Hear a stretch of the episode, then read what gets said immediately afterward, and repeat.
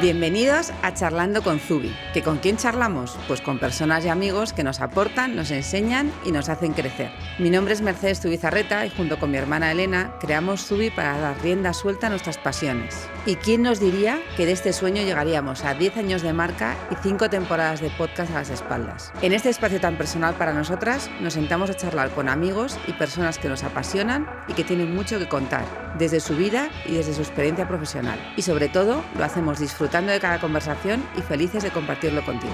¿Te quedas con nosotras? Bueno, Ena, ¿tú crees que llegaremos a los 100 años? Bueno, la verdad que ojalá. No, estaré aquí, ¿no? bueno, no, como ancianitas, me refiero a 100 años de Zubi, que yo nos queda un rato, pero bueno, yo espero que lleguemos. Este año Zubi cumple 10 años, os lo estamos recordando de vez en cuando y en junio ya veréis todo lo que viene, pero claro, de 0 a 100 hay una gran diferencia. Para hablarnos de, cómo se puede sentir una marca centenaria y familiar, tenemos una invitada súper especial con la que teníamos unas ganas inmensas de charlar en Zubi y, de quien vamos a aprender muchísimo. Bienvenida, Rosa Tous. Nada, feliz de estar aquí con vosotras y compartir y celebrar, que al final es de lo que se trata, ¿no? Totalmente. Qué maravilla, qué maravilla. Bueno, Rosa es la vicepresidenta corporativa de Tous, que en 2020 celebró el centenario de marca, que vamos, es una pasada. Eh, ¿Qué se siente con esta gran historia centenaria a las espaldas y con una empresa de éxito además que triunfa en todo el mundo? Bueno, la verdad es de que, en primer lugar, yo creo que muchísima, muchísimo orgullo ¿no? de, de pertenecer a una, a una familia y a una empresa con ese legado. Después también la responsabilidad que eso significa, o sea, que eso aporta, ¿no? De decir, bueno, pues que hay que seguir y siendo una empresa centenaria y estando un poco con mis hermanas al frente de la misma, pues tenemos que uh, poner todo nuestro empeño en seguir trabajando en el, en, el, en el legado que nos ha dejado nuestros padres. Y después muchísimo compromiso con nuestras personas, con nuestra gente, con nuestros clientes, con lo que se espera de nosotras y lo que nuestros equipos también esperan que nosotros hagamos, ¿no? Así que una mezcla, una mezcla de cosas, pero, pero felices y más de celebrar los 100 años en un año tremendamente complicado, difícil, que nos acogió a todos con una pandemia y con un confinamiento, pero que bueno, la verdad es que al final a mí me gusta siempre ver el vaso medio lleno y también nos mm. permitió poder celebrar y celebramos, sí, sí. Bueno, es que es increíble eh, echar la vista atrás y conocer una marca, o sea, conocida por todos absolutamente, una marca como la vuestra. Porque tenemos que decir que hablar de Toast es hablar de una historia de amor, de amor por la familia y de amor por la profesión. Eh, hablábamos un poco de que esta historia de amor empieza con tus padres, que fue el origen de, lo que es ahora mismo Toast. ¿Cómo empezó todo eso? Sí, la verdad es de que, bueno, en realidad empezaron mis abuelos. Mi abuelo era relojero de profesión, se, se traslada a Manresa en los años 30 y tienen un hijo solo y, mi, y, ese hijo se enamora de la vecina de enfrente, o sea, de mi madre que vivía en la... Era hija de la zapatería del frente de la misma tienda donde estaba la de mi padre. Y bueno, como mi padre siempre dice, pues tuvo que hacer un poquito de esfuerzo porque él era muy feo y mi madre era muy guapa. Pero bueno, lo consiguió, la enamoró. Uh, mi madre dijo que prefirió estar con alguien que ella vio que, le, que la quería y, siguen ahí, siguen ahora ya con sus 57 años juntos y siguen estando súper enamorados. Nosotros siempre hemos visto que mi madre ha sido el corazón de la empresa y mi padre la cabeza. Y juntos nos han transmitido esa pasión por lo que ellos han hecho y, bueno, y creemos en el amor porque vemos como, como, como ellos lo, lo viven, ¿no? Y, ya te digo, o sea, 57 años juntos y siguen súper enamorados. Para mi padre lo más importante de su vida es su mujer, sin duda. Bueno, eso es claramente de récord. Sí, sí, la verdad. La verdad es que sí, la verdad es que, el récord son los 100 años o los 57. Exactamente, exactamente. Hay que celebrar ambas cosas. Sí, desde luego. Qué maravilla. Bueno, eh, sois la tercera generación, o sea que ya estamos en tercera generación, madre mía. Sois cuatro, cuatro hijas, cuatro niñas. ¿Cómo era un poco, qué recuerdos tienes de tu infancia? ¿Estabais rodeados todo el día de pulseras y de joyas? Bueno, quizá no físicamente, pero sí sin darnos cuenta lo estábamos, porque mis padres tenían, estaban trabajando. Mi, mi, madre fue como muy pionera también en su, en su momento, porque en los años 60, el 65, cuando se casa con mi padre, decide empezar a trabajar, que no era nada muy normal en ese momento. Y con lo cual los dos trabajan eh, en, ese, en, en, en, esas circunstancias. Mis abuelos deciden trabajar un poco menos, mis abuelos les encantaba el campo y se iban al campo por la mañana y mis padres trabajaban.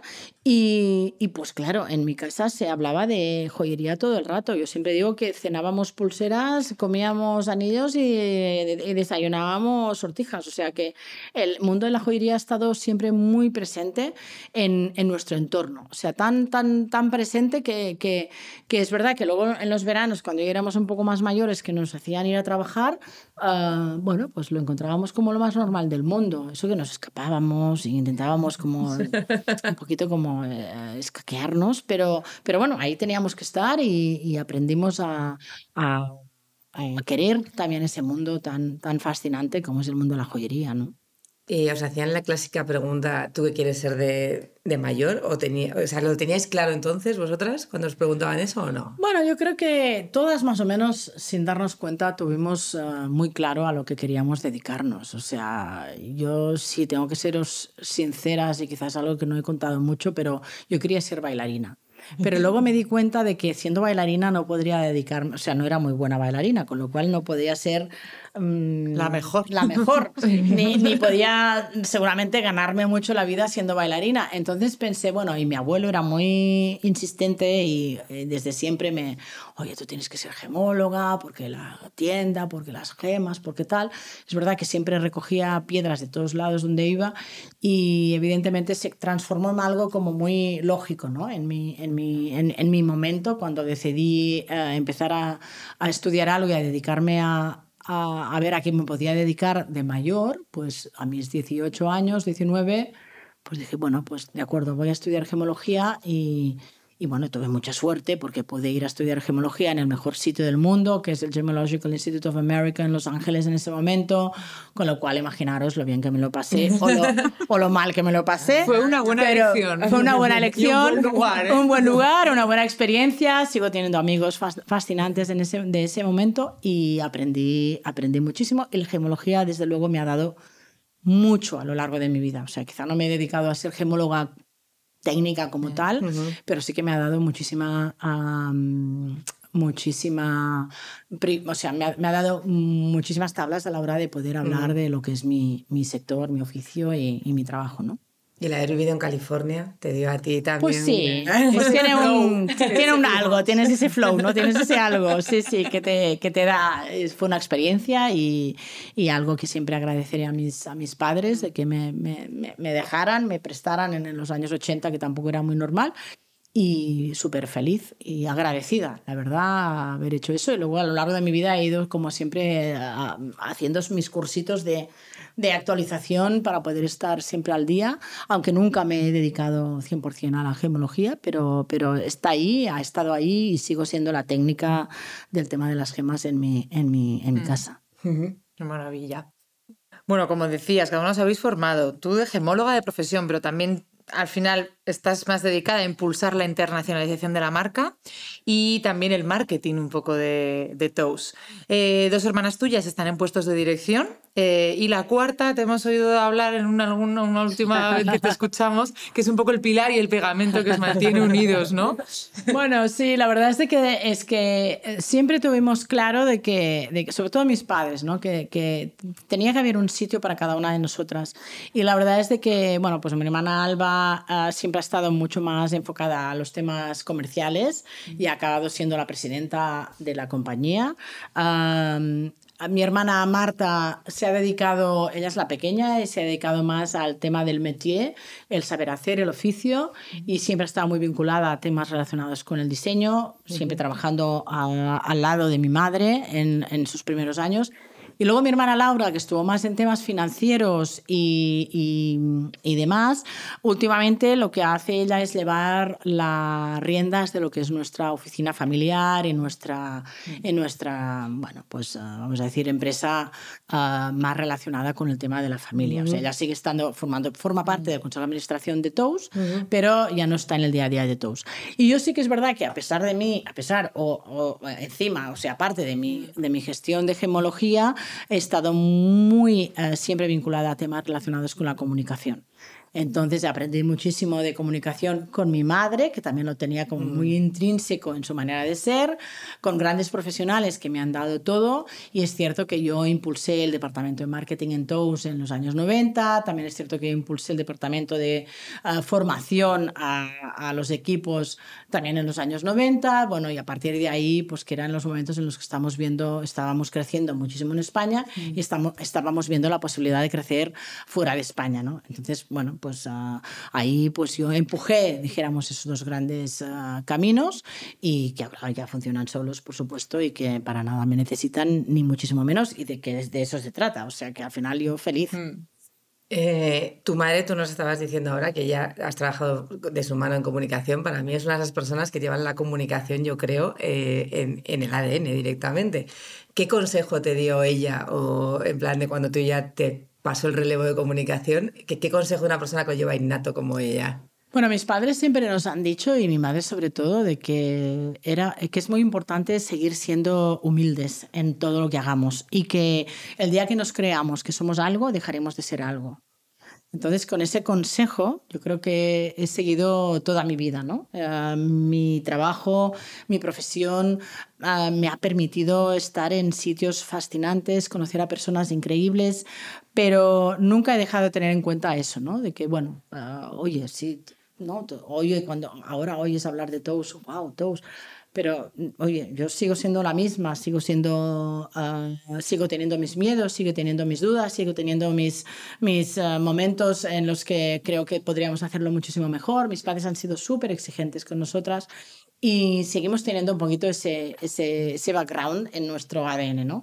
Pero aún así, creo que el hecho de ser, de esa humildad, esa manera de, oye, vamos a seguir trabajando para mejorar, eso ha sido algo que hemos vivido y hemos aprendido de mis padres siempre, ¿no? Mm, me parece un consejo brillante. Siempre hay que creerse que está todo por hacer, ¿no? Sí. Hay mucho que mejorar. Exacto. La que sí. Así sigues construyendo y sigues sí. trabajando. Sí. Es la manera un poco de, de, evolucionar, porque sabemos detrás de una empresa, bueno, ya centenaria y con tanto tiempo, hay un esfuerzo brutal. O sea, sabemos lo que es levantar a pulso en plan año tras año e ir sumando, ¿no? Eh, aquella relojería de Manresa es hoy una empresa mundial de joyas, moda, bolsos, perfumes, que estáis presentes en 46 países con más de 700 tiendas o sea, es para ponerse a ponerles la carne de gallina. ¿Cómo habéis vivido la familia esa evolución? ¿Da vértigo? Bueno, e, es una, es una evolución que se va construyendo poco a poco, ¿no? Yo me acuerdo que los primeros años pues era un, una reunión familiar importante de, de, de, decisión de abrir una ciudad o abrir un mercado, era como, a ver, pero ¿qué hacemos? ¿Qué no? A ver, ¿qué dicen los, los, las estadísticas? ¿Qué dicen los estudios de mercado? Y ahora abres ya un país y, y, casi que ni te has dado cuenta, ¿no? Pero es una evolución, es una evolución lo, lógica y, y, y, más o menos normal, ¿no? Nuestro afán ahora es seguir transmitiendo eh, esos valores y ese ADN de la compañía a todo nuestro equipo, ¿no? O sea, la, lo importante ahora es de, que, es de que todos entiendan lo importante de nuestro ADN, de que somos joyeros, de que siendo joyeros podemos ir a donde sea. O sea, no, no, no nos da miedo nada, hay, porque hay que ser muy valientes. Eso también es algo que hemos aprendido de mis padres. Es verdad que ha, ha habido momentos en nuestra historia que éramos nosotras que les decíamos a mis padres, espérate un momento, ¿qué es lo que queréis hacer? Pero también es verdad que, que, que, que eso está también en nuestro ADN, hay que ser valientes, pero, pero, pero luego hay que confiar, confiar en los equipos, eh, rodearte de gente que, que, que, que te va a ayudar, que cree en el proyecto, que va a hacerlo grande Y, y, esa es la evolución normal, ¿no? Primero, oye, vamos a abrir en Sevilla, ¿no? Y luego como, ah, pues hemos abierto en no sé dónde. Ah, pues sí, ah, pues fenomenal, ¿sabes? O sea que es, es, es una evolución como que normal, ¿no? Aunque nos importa también saber dónde estamos, por supuesto. Sí, sí, Veo que es, es algo como o sea, la primera tienda, la segunda son las de grandes reuniones, claro, y luego ya sí, coges un poco de carrerilla. Coges un poco de ritmo y, y, pierdes un poco esos miedos y te atreves más. Y, y, además te das cuenta que en el mundo del retail, donde estamos y donde estáis vosotras, uh, oye, las tiendas se abren y se cierran y no pasa nada. O sea, es algo normal. No es ningún fracaso. Oh, qué fracasado. En No, no, no, no. No es ningún fracaso porque las ciudades se mueven, los mercados se mueven. Mm. Ah, lo que funcionaba quizá hace cinco años ahora ya no funciona. O lo que va a funcionar dentro de tres años ahora ni te lo imaginas. O sea, que lo mm. importante es estar siempre muy alerta y y ser rápidos y tomar decisiones ágiles y, y, atreverse. O sea, y si luego no va, se cierra y ya está y no pasa nada. O sea, luego abrirás en otro sitio que te va a ir mejor. O sea, no, no, no, no, no, no pasa nada. Hay que ser valiente. Mirar hacia adelante. Bueno, 2020 eh, nos has dicho antes que era el gran año, el aniversario, todo preparado, todo organizado y nos llega sí, sí, el mundo se paraliza y cesa vuestra actividad, pero todo se pone su producción además a disposición del sistema sanitario. O sea, vosotros eh, pusisteis vuestro de arena ¿Cómo recuerdas esos meses y cómo lo vivisteis? Bueno, sentado en la silla ahí, en ese rincón de tu casa, con el ordenador. Suerte que nos pilló que ya teníamos un poquito todas las herramientas Para, poder trabajar. Y la verdad que con el equipo eh, nos pusimos a... Era, era, un, era un sin parar. O sea, la verdad es de que yo no recuerdo haber trabajado tanto en mi vida como durante esos meses. Ninguno, creo no, que no, no, no, no, no, no, no, no soy consciente. Y, y sí, pusimos nos pusimos en marcha enseguida y vimos dónde podemos ayudar, qué podemos hacer. La verdad es que nuestra fábrica de Sabadell de joyería estábamos trabajando con ah, todo un tema de metacrilatos que nos vino fenomenal para poder ayudar a muchísimos, ah, bueno, trabajamos con, con un equipo que nos, que nos pedía, que necesitaba pues ah, esos, esos tubos y unas, y unas, y unas como cajas que, que les ayudaba para poder hacer los respiradores de, de, las UBIs y bueno, de las UCIs y, y, y, ahí, nos, y ahí nos, nos pusimos, se abrió, se abrió la fábrica para poder hacer este tipo de de, de, cositas que se necesitaban y, nosotros felices y más. También intentamos activar temas de voluntariado, porque es verdad que en ese momento nos pilló que estábamos ya con una red interna y nos permitió hablar con todos, estábamos conectados con todos nuestros equipos de las tiendas y bueno, activamos diferentes acciones que, que podían ser de, voluntariado concreto muy local o, oye, pues ah, en zonas muy, muy específicas o de repente pues mandamos una serie de tablets también a, a unos centros de, de, personas con discapacidad y centros de, de, de, personas mayores y bueno, pues todo lo que en ese momento podíamos hacer pues hicimos, me imagino, como todo el mundo, ¿no? Sí, yo creo como todos, que nos pusimos a trabajar sin saber qué iba a pasar después, pero como tenemos que trabajar. O sea, no había tenemos que seguir, tenemos que, seguir. Ya sean mascarillas, ya Aunque la tienda esté cerrada, pero tenemos que seguir, exacto. Sí. La verdad que sí. Tous ha sido muy pionero en muchos aspectos. Eh, a día de hoy las tecnologías y redes sociales parece que ya está totalmente, estamos inundados por ellas y que son muy importantes para las marcas. A todos nos suena el concepto, nos suena el concepto de influencer, pero Tous ya fue también muy pionero eh, cuando incluso la influencer no existía. Nadie hablaba de, de, esto y para vosotros fue una gran apuesta en los años 90, contratando una para la primera embajadora eh, de vuestra marca que fue Eugenia Martínez de Irujo.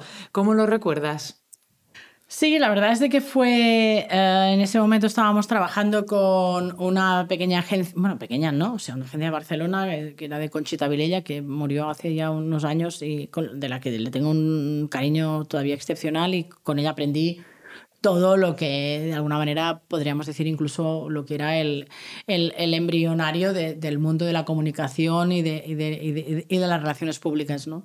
Y sí, ella, ella nos, nos dijo, ah, pues que quería, sería muy interesante tener a alguien eh, importante como imagen de marca que nos ayudara. Y me acuerdo que en esa primera reunión yo no estuve, pero estuvo mi madre, que tuvieron una comida con Eugenia y, y, sí que se entendieron enseguida. Y, Eugenia decía, sí, pero yo no quiero solo mm, ser solo imagen, yo querría dar un poco más. Y me va a decir, bueno, pues empezamos y luego ya veremos. Y, y, así empezamos. Y la verdad es de que es verdad, fue en el año 96, 97, uh, con Eugenia, bueno, pues empezamos con esa con esa imagen de marca. Mm, ella nos acompañaba a eventos y hacíamos algunas eh, mm, sesiones de fotos para revistas. Y a lo largo de los pocos años, pues ya ella empezó también a diseñar para nosotros y ahora diseña una colección anual. Evidentemente, Eugenia se ha convertido en, en una pata esencial en nuestra, en nuestra casa, con una colección que además las últimas colecciones ya les está haciendo con una ah, variante como muy social. Estamos trabajando y colaborando con WWF y, felices. O sea, Eugenia yo creo que se ha convertido en esa cuarta hermana que...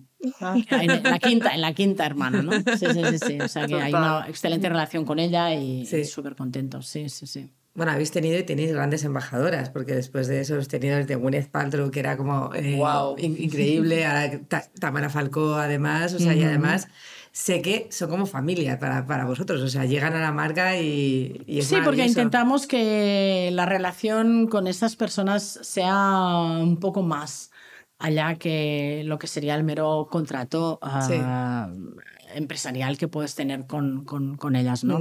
Necesitas realmente que ellas crean en la marca y, y, conseguir esa involucración. Entonces, pues hay con quien es un poco más fácil y hay con quien es un poco más difícil, pero siempre intentamos. Sí. O sea, que la familia en ese sentido siempre se involucra muchísimo en ese, en ese momento.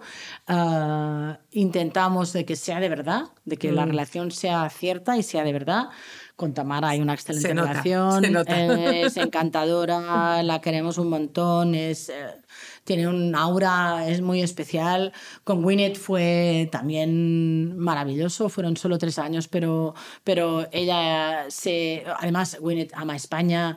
Gracias a Winnet conseguí conocer a su familia española y, Patricia, que es eh, su hermana española, es una muy buena amiga mía, o sea que creo que, que, que, bueno, que con todas, eh, con todas ellas hemos aprendido, hemos crecido uh, y hemos encontrado maneras de trabajar como muy afines para que no parezca realmente que estás trabajando ¿no? con ellas, es decir, que mm. sea realmente de verdad. Sí. Otro momento en el que también habéis sido pioneros es en pasar a la gran pantalla, eh, porque en septiembre del año pasado se estrenó vuestro documental Oso en el Festival Internacional de Cine San Sebastián, mm. Que creo que está disponible ahora mismo en Movistar Plus para que todo el mundo lo, lo, lo pueda ver. ¿Cómo fue el rodaje que supuso para, la, para todos vosotros ese proceso? Porque eso sí que ser alucinante. Súper, no, la verdad es que es cierto que para nuestro centenario queríamos ver qué pieza podríamos, podríamos elaborar para que se quedara y para que representara un poquito esa parte de la historia. Habíamos ya hecho un libro que hicimos con el, con el motivo de los 50 años de aniversario de casados de mis padres, que representaba los 50 años de profesión de mi madre, un libro que no se ha vendido, es un libro que se ha editado solo para nosotros y tenemos para, para, para regalar a nuestros amigos y, clientes y demás. Pero dijimos, ¿por qué no hacer un documental? ¿no? Y es un documental que, que lo hicimos con Media Pro, ah, con Amanda Sanz, como Amanda Sanz Paintling como directora, en el que queríamos buscar no solo el hecho de, bueno, vamos a explicar lo bien que lo hemos hecho todo. No, no, queríamos contar un poco también nuestras dificultades, ¿no? Y contar un poco también... Era un documental, o sea, es un documental que no es autocomplaciente, porque sí que pusimos un poquito en, en, en, en cuestión pues uh, un poquito lo que somos y cómo somos. Por eso se llama oso, se llama oso porque también nosotros somos muy conscientes de que el oso o, o lo amas o lo odias. O sea, no hay, no hay un punto entre, entre, medio. O sea, curiosamente... Aún así todos tenemos algo de oso en casa. Sí, no, seguro, seguro, Yo seguro. tengo cosas. No, me, me imagino, ¿no? Y, y te lo y seguro, pero, pero es, es, es, curioso que hay un poquito eso, ¿no? Entonces, pues nada, estamos felices de haber hecho oso. Fue una experiencia también para nosotras porque de repente, ay, espérate, que vamos vamos a rodar. O sea, muy interesante eh, y aprendimos también un montón. Y sí, es verdad, se puede ver ahora en uh, Movistar Plus. Y, y, bueno, pues es, es recomendable. Yo creo que es recomendable no solo por el hecho de que sea Toast, sino por el hecho de, bueno, pues ver un poquito el, el crecimiento de una empresa que de una tienda pasa a 700, ¿no? Es decir, ¿cómo puedes, eh, qué ha pasado durante todos estos años? ¿Qué, qué, qué, qué ha hecho la marca? ¿Cómo lo ha hecho? ¿no? Pues ahí se refleja un poquito esa, esa mm, vamos a decir, uh, ambición sí. sana que, que, la familia teníamos y, esa, y, y cómo, y, y, qué herramientas utilizamos para poder hacerlo. ¿no? Entonces, es verdad que ha habido mucha gente que me ha hecho que me ha, me ha encantado porque entendido muchas cosas y, y, yo que soy un emprendedor y quiero hacer cosas, pues, pues me ha motivado un montón y, y, y otros que simplemente, pues, ah, pues es verdad, yo odiaba al oso y ahora lo veo diferente. bueno, pues, pues fenomenal, ¿no? Pues, pues perfecto, fenomenal. Sí, sí, sí, bueno, Rosa, nos hablabas antes de vuestro compromiso con la formación de los equipos y demás, pero es que habéis ido más allá y en 2018 habéis creado la Escuela Tous de Joyería, un compromiso con la recuperación del oficio artesano de la joyería y un proyecto para formar futuras generaciones de joyeros que fomenta sin duda la artesanía como vía de formación mm. profesional, o sea, es la apuesta total de la artesanía. ¿Qué os aporta esa escuela TOUS para, de joyería? Mira, es maravilloso porque es un sueño, o sea, porque es un sueño que tenía mi madre y que lo pusimos en marcha en el 2018. Uh, buscamos un poquito de la manera mejor de hacerla. Uh, tenemos acuerdos de colaboración con las mejores escuelas de joyería de España. Portugal y México de momento. Uh, y lo que hacemos es tenemos en realidad un, programa de mentorización y de, becas. Entonces se seleccionan a dos, tres uh, estudiantes de joyería de, las distintas escuelas y vienen a, a nuestros talleres en TOUS, en Manresa, y aprenden sobre todo el arte de la restauración. Porque nos parece súper interesante que ellos ya conocen cómo hacer joyas en las escuelas, pero con nosotros aprenden a restaurar joyas. Y, y, bueno, es verdad que luego vino la pandemia y la escuela estuvo cerrada todo el año 2020, pero en el 2021 pudimos, que al final de todo hay que sacar la parte positiva, la escuela se volvió digital. Entonces uh, realizamos una serie de pequeñas cápsulas uh -huh. muy bien elaboradas, mm, en donde pues había mucho foco en, en, en el cómo se hace manualmente. Uh -huh. uh, nuestro mentor, que es uno de nuestros joyeros, tenía contacto directo con algunos de los estudiantes para poder -huh. hacer realmente las clases one-to-one. -one. Y, y, ahora ya hemos vuelto un poco a esa presencialidad, pero la vamos a combinar con la digitalización también. Y es maravilloso, es, es magnífico porque eso nos da pie a poder uh, detectar talento. Nosotros tenemos una obsesión muy importante que es el hecho del postventa, del servicio técnico que damos a, nuestras, a nuestro producto, sobre todo a nuestras joyas, que creemos que una joya tiene capacidad de revivir, reutilizarse y reusarse a lo largo de su vida. Y, y eso nos da pie a poder um, conocer, identificar a talento para que pueda trabajar en nuestros talleres, en los talleres con los que colaboramos e incluso en talleres que hemos puesto en algunas de nuestras tiendas. ¿no? Uh -huh. Así que es, es, es, es, un, es un programa que, que cierra todo el círculo, sí, sin, sin, sin, ser el objetivo principal, pero sí que al final uh -huh. llega a cerrar todo el círculo. Uh -huh. Y con ánimos de seguir creciendo y de seguir... Uh, aportando en el sector y sobre todo en la artesanía uh -huh. y, en, y, en, el, y en el talento joven, claro. Sí. Bueno, desde nuestros 10 años es un modelo a seguir y una inspiración. Eh, solo nos queda pediros que, además de una escuela de joyería, montéis una de empresas nos vendría sí. muy bien para si queremos aprender de, de vosotros, a ese mentor estaría estupendo. Por favor. Y sin llegar a montar la escuela, eh, dinos una clave para todos los que, como tú decías, los que van a ver el documental y van a decir, nosotros también queremos llegar a esos 100. Aparte de la humildad, que es como clave familiar, ¿qué clave de empresa tú, tú darías? No sé, yo creo que yo tengo varios ingredientes para, para seguir con mi trabajo y con mi día a día. Uno es eh, el tener ilusión, hmm. o sea, no perder nunca de vista esa ilusión en, en, el hacer las cosas. Siempre tienes que tener planes que te ilusionan y que te permiten eh, seguir construyendo y, y seguir. Luego con esta ilusión está la perseverancia, ¿no? El, mm. el ser uh, muy consistente también mm. en lo que vas a hacer, tener claro cuál es tu objetivo y pa, pa, pa, pa o sea, ir a por ello y, y no, te de, no te dé miedo en ser muy repetitivo, sino que no, el ser repetitivo muchas veces te da esa consistencia y esa credibilidad de, de, lo que eres y de dónde quieres llegar a, a, ir, ¿no? Y luego el esfuerzo. O sea, ya sabéis que os voy a contar. Sí, como si ahora os diera yo aquí una clave mágica, no, no, el esfuerzo. O sea, trabajar, trabajar y trabajar. O sea, hay que trabajar, hay que estar, hay que... Pero si lo haces con ilusión, si lo haces con esas ganas, si lo haces con recogiendo esos frutos que, pues entonces el trabajo es, es muchísimo mejor, ¿no? Se, sí. se, te da esa recompensa.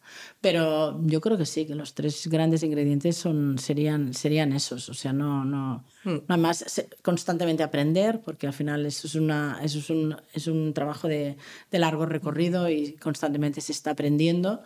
Y, y, y, hay que tener ganas de seguir aprendiendo. O sea, mm. yo a lo largo de mi vida, yo no estudié ninguna carrera universitaria, pero a lo largo de mi vida he hecho más cursos que cualquier universitario. O sea, me he apuntado a todo para poder aprender y seguir uh, teniendo una base sólida para poder ejercer uh, lo que se esperaba de mí, ¿no? Entonces -huh. yo creo que al final, pues oye, seguir teniendo esa capacidad de pensar de que todo está, que, to, que, que, que aún te queda mucho por aprender, seguir creciendo con esa humildad y con esas ganas, con esa ilusión y con ese esfuerzo y consistencia. Claramente. Apunta el cóctel que nos lo ponemos aquí en una de nuestras pizarras, ya por ello. Sí. Bueno, Rosa, ha sido un auténtico placer escucharte. La verdad que pues, os admiramos muchísimo, como decía Mer, la trayectoria, la familia, esa empresa familiar, que nos sentimos también como identificadas. Antes de terminar, queda una parte final que es el cuestionario rápido, para conocerte también un poquito más de manera personal. Así que nada, voy a ello. Mm. ¿Qué es lo primero que hace Rosa Tous cuando se levanta? Bueno, te tendría que decir levantar los dientes, la, la, lavar los dientes, pero en realidad lo primero que hago es ver mi móvil y dar los buenos días a mis tres grupitos de amigos que nos damos los buenos días cada día. ¿En serio? Te lo juro. No eso, me digas. Sí, eso es lo que hago. Sí. Oh, qué buen rollo. Sí. ¿No? tengo tres o cuatro grupitos de, oye, amigos que, buenos días, buenos días, buenos días, buenos días. Ahí se ve quién madruga y que no. Sí, sí, ahí ves, ahí ves quién se levanta antes y no, sí, sí. Luego si estoy en México doy los buenos días ah, a sus 7 de la mañana, que yo ya me pero no, no sé, me parece bonito y, y, bueno, tienes ahí el móvil al lado de la cama antes de levantarse. Sí, sí, sí. Buenos días. Me encanta. ¿Cuál es tu gran pasión confesable? La comida. Mm. Sí, la comida. Por aquí también. ¿eh? Por aquí sí, también. sí, me apasiona, me encanta, me gusta disfrutar muchísimo de lo que significa el hecho de comer, el estar en torno a una mesa con amigos, la buena charla. Uh, me, me, me, encanta, soy súper uh, siberita en ese sentido, sí. Nos gusta. En moda, esa prenda que no te quitas y sin la que no puedes vivir. Bueno, lo que sea, pero que sea negro. O sea, sí, sí, un pantalón negro, un top negro. ¿Sabes al final lo difícil que es encontrar tops que te vayan bien y que te los puedas poner con todo y luego es el día que lo pierdes en el armario porque todo es negro, entonces no sabes dónde está. Entendemos, lo entendemos. Sí, sí, no, no, yo soy, soy bastante monocolor y de repente tengo un pantalón naranja, pero, pero termino con el negro. Al final, ¿qué te pones? Sí. Eh, ¿Eres de las mujeres que no puedes salir de casa sin pendientes? Sí, sí. Por supuesto. Sí, por supuesto. Soy capaz de volver a casa a ponerme los pendientes o, bueno, llegar al despacho y, y ir a la donde sea y de préstame los pendientes. al showroom. Sí, sí, al showroom y préstame los pendientes. Sí, sí, sí, sí sin duda. ¿Y en las comidas familiares se puede hablar de trabajo o tenéis unas reglas? Cada vez más hay como más reglas, es decir, ya no se habla tanto de trabajo e intentamos como un poquito combinar, pero bueno, se habla, se habla. Sí, sí, tengo que reconocer que se habla. ¿Y dónde y cómo desconectas del trabajo y de esa intensidad familiar, trabajo que te rodea? Bueno, no es solo el hecho de irme a sitios que también, o sea, yo veraneo en Cadaqués y ahí me, me, me, me, libro de muchísimas cosas, pero, pero también en mi casa, en mi casa que además es un gran sitio que he redescubierto durante la pandemia y que he estado tan a gusto, uh, me, me, me, me, encanta, soy muy capaz de desvincularme de todo ahí. Sí, sí. Ahí en mi, en mi casa con mis perros y mis hijos y uf, ya cambio de chip. Igual, mi casa es mi templo. Sí, sí, sí exactamente, exactamente. Sí, sí, Total. Sí. ¿Qué crees que estarías haciendo si no hubieras apostado por la empresa familiar? No sé si ese, ese sueño que nos contabas antes que tenías de pequeña. No lo sé, yo sé que bailarina no, porque no era, muy, no era muy buena, o sea que no hubiera podido dedicarme demasiado a eso. Pero seguramente o, o algo, algo dedicado a la comunicación o algo social. Uh, soy tremendamente sensible a los temas sociales, a los temas de, de las personas. O sea, seguramente tiraría por, por ahí, ¿no? Por algún mm. aspecto social. No sé cuál, pero eh, bueno, estoy vinculada en mil cosas que, que, que, que me llenan un montón y que me, y que me ayudan a, a, a seguir dando sentido a todo lo que hago, ¿no? Entonces, seguramente en eso estaría, ¿no? Mm. ¿Y con qué sueña Rosa Tous? Mira, si quieres que te diga la verdad, con lo que sueño es con mm, trabajar un poco menos. A los 100. ¿Y es un sueño a largo plazo? Sí, sí, sí, no, eso es como que, venga, va, ya, por favor. Yo lo digo con mi equipo y que no me hacen mucho caso, pero les digo, venga, chicas, por favor, no me pongáis tanto trabajo. Trabajad un poco menos. Dejadme, ya me pongo en la agenda yo, ocupado. Bloqueado. Sí, sí, sí, sí. Pero ya me conocen y ya saben que no tiene está nada ocupado, Sí, sí, sí. realmente. Pero bueno, ese sería, sí, pues, ¿por qué no? No. Ujú. Bueno, disfrutar un poco más de, de las cositas, de la vida, de, de cosas que no he hecho y que me gustaría hacer. Acabo de ir a la Feria de Sevilla, que no había ido nunca, y me ha parecido fascinante. O sea, Mm. cositas, cositas que, aunque sean solo tres días, pues que me pueda permitir, ¿no? Y eso yo creo que ya me lo puedo permitir. Eso, Eso vuelve a mantener la ilusión y todo, Exacto. lo que estabas contando. Es verdad. Todo se autoalimenta. Exacto, Pues exacto. con esto hemos terminado. Hemos terminado. Solo podemos darte las gracias, pero vamos, o sea, no te puedes imaginar cuántas. Desde hace mucho tiempo estamos persiguiendo este No, podcast. sí, es verdad. Sí, sí, sí, Nos ha sido- muchísimo, nos hacía una ilusión inmensa que, que el, el tenerte y luego enhorabuena además a todo, a ti, a toda la familia, por haber convertido vuestro oficio y pasión en una gran marca de éxito mundial. Eh, os deseamos muchísimos más años de éxito, que sabemos que los veremos y nada, en esta nueva etapa estaremos aquí deseando ver Estamos atentas. No, no, gracias todo. a vosotras por contar conmigo. La verdad es que también me hizo mucha ilusión pues poder estar con vosotras, compartir, celebrar estos 10 años que, oye, no son poco. Ah, enhorabuena por lo que habéis gracias. conseguido. Gracias seguramente a vuestro eso, esfuerzo, tesón, a, a Ilusión, constancia, perseverancia, perseverancia. seguro, seguro. podemos. Así que seguid así, chicas, y, y nada, y seguro que yo también podré tener el, el honor de seguir viendo cómo, cómo evolucionáis, cómo crecéis y, y cómo nos vamos encontrando a lo largo del camino. Eso esperamos. Seguro que sí. Gracias. Muchas Venga, gracias. a vosotras.